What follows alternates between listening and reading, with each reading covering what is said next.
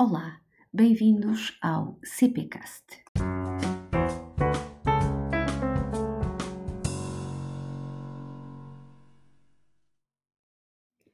Estou aqui hoje para vos apresentar um livro de Anne Applebaum, vencedora do Prémio Pulitzer, O Crepúsculo da Democracia, o Fracasso da Política e o Apelo Sedutor do Autoritarismo.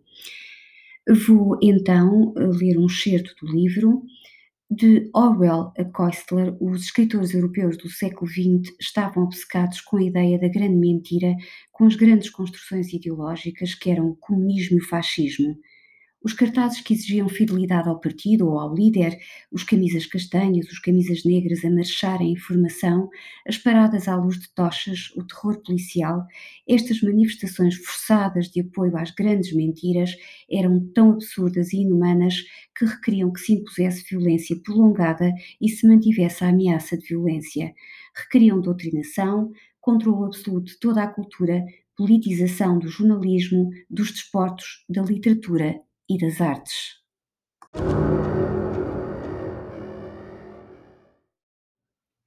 Em comparação, os movimentos políticos polarizados da Europa do século XXI exigem muito menos dos seus seguidores. Não abraçam uma verdadeira ideologia e, nesse sentido, não requerem violência ou terror policial. Querem que os seus clerks os seus burocratas, aliados, os defendam, mas não os forçam a declarar que o branco é preto, que a guerra é paz e que as quintas estatais atingiram mil por cento da sua produção estimada. A maioria deles não utiliza propaganda que contradiga a realidade do dia a dia e, porém, todos eles dependem, se não de uma grande mentira, então daquilo a que o historiador Timothy Snyder em tempos me disse que deveria ter o nome de mentira de média dimensão. Por outras palavras, todos eles incentivam os seus seguidores a participar, pelo menos parte do tempo, numa realidade alternativa. Por vezes, essa realidade alternativa desenvolveu-se de forma orgânica, na maioria dos casos, foi formulada meticulosamente com recurso a modernas técnicas de marketing, segmentação do público-alvo e campanhas nas redes sociais.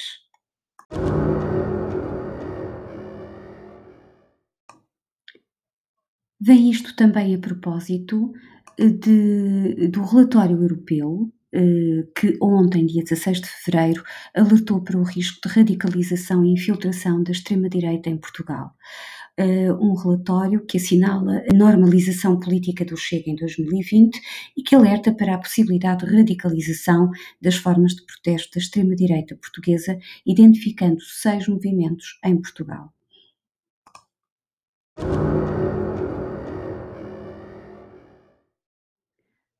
Hoje, dia 17 de, de fevereiro, eh, às 23h48, na RTP2, passa o documentário O Extremo da Extrema-Direita. O impacto da extrema-direita nas eleições recentes tem sido enorme, mas escondido em salas de chat e atrás de memes caóticos, pode ser difícil perceber a seriedade do movimento. Onde, quem e o que é exatamente a extrema-direita. Tem filmagens secretas realizadas durante um ano aos principais intervenientes da organização e este documentário revela pela primeira vez quem são e as políticas que representam. Numa jornada ao interior das trevas, descobrimos como a extrema-direita reúne supremacistas brancos da era digital que visam especificamente jovens homens brancos insatisfeitos na esperança de que se tornem soldados na luta contra o liberalismo. Eh, é uma boa proposta de eh, visionamento e de exploração do documentário eh, no âmbito da ciência política. Se não conseguirem vir, ver hoje, pois a RTP2 passará este documentário noutros horários. This is the story of a young man's year undercover with Nazis, nationalists, and white supremacists. Hail Trump! Hail our people! Hail victory! In the last few years, a new form of right wing extremism by the name of the alt right has emerged. This is a movement that operates across borders, it organizes across borders. This movement has mass appeal because it is the counterculture, it is the underdog.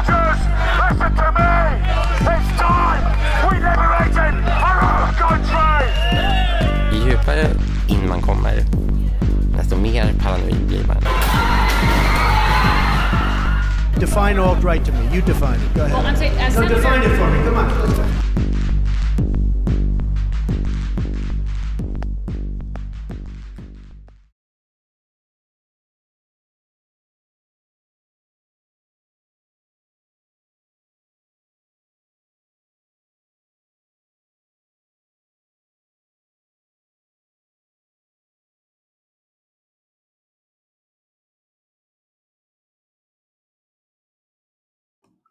Termino como comecei, com o livro da Anne Applebaum, O Crepúsculo da Democracia.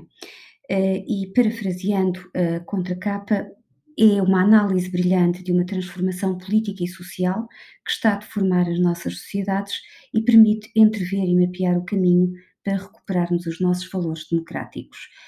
Eh, esta é uma análise que depois eh, segue, eh, toma como exemplo casos históricos do stalinismo à Alemanha nazi e atuais, de Boris Johnson ao desmantelar do Estado de Direito na Polónia, passando pela Espanha e pela Hungria.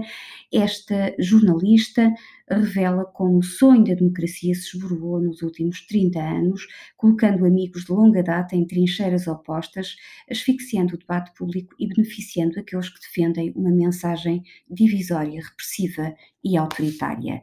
Deixo-vos agora eh, com uma música de esperança, Democracy, de Leonard Cohen.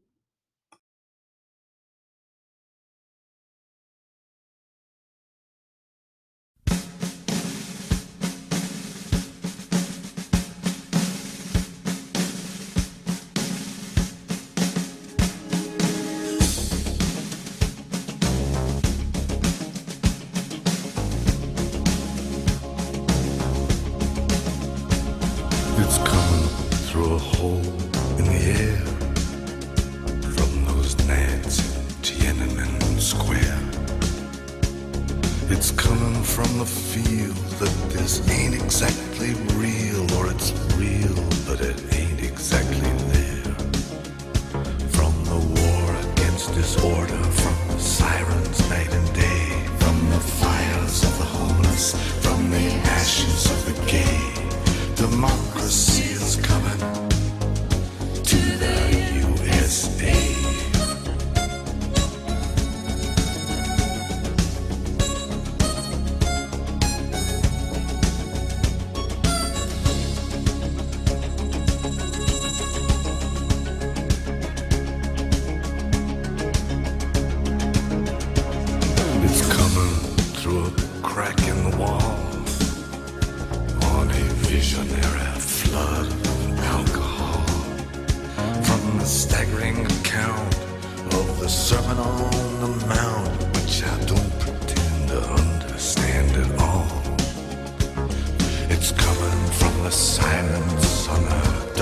bay, from the brave, the bold, the battered heart of Chevrolet. Democracy is coming to the USA.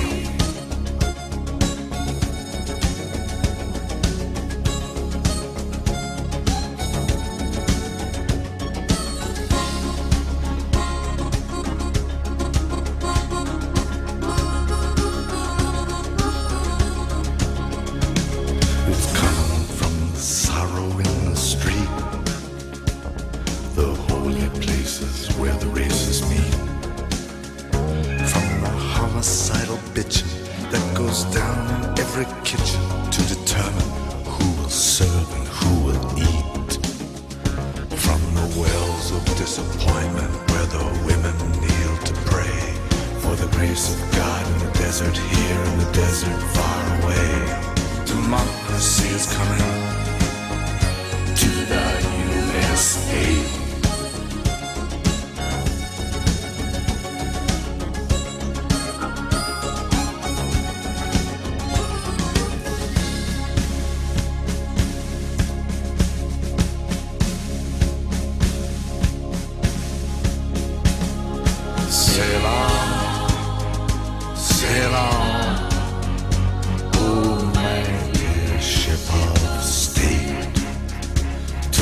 shores of thee, past the reefs of greed, through the swamps of hate.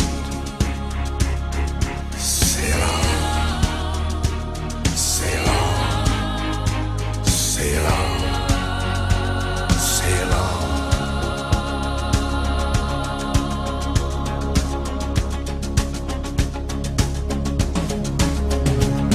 It's coming to America first. The cradle of the best of the worst.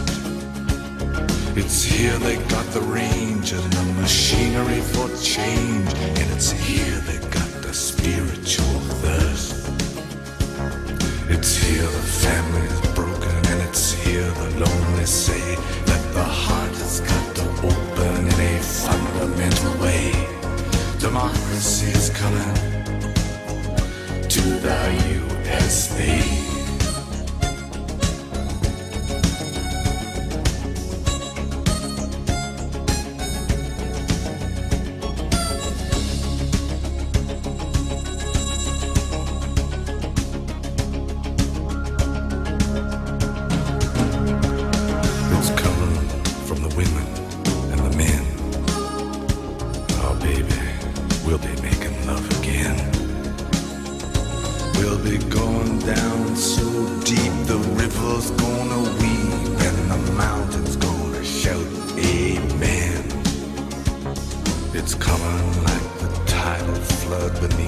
Lunar sway, imperial, mysterious, and amorous ray.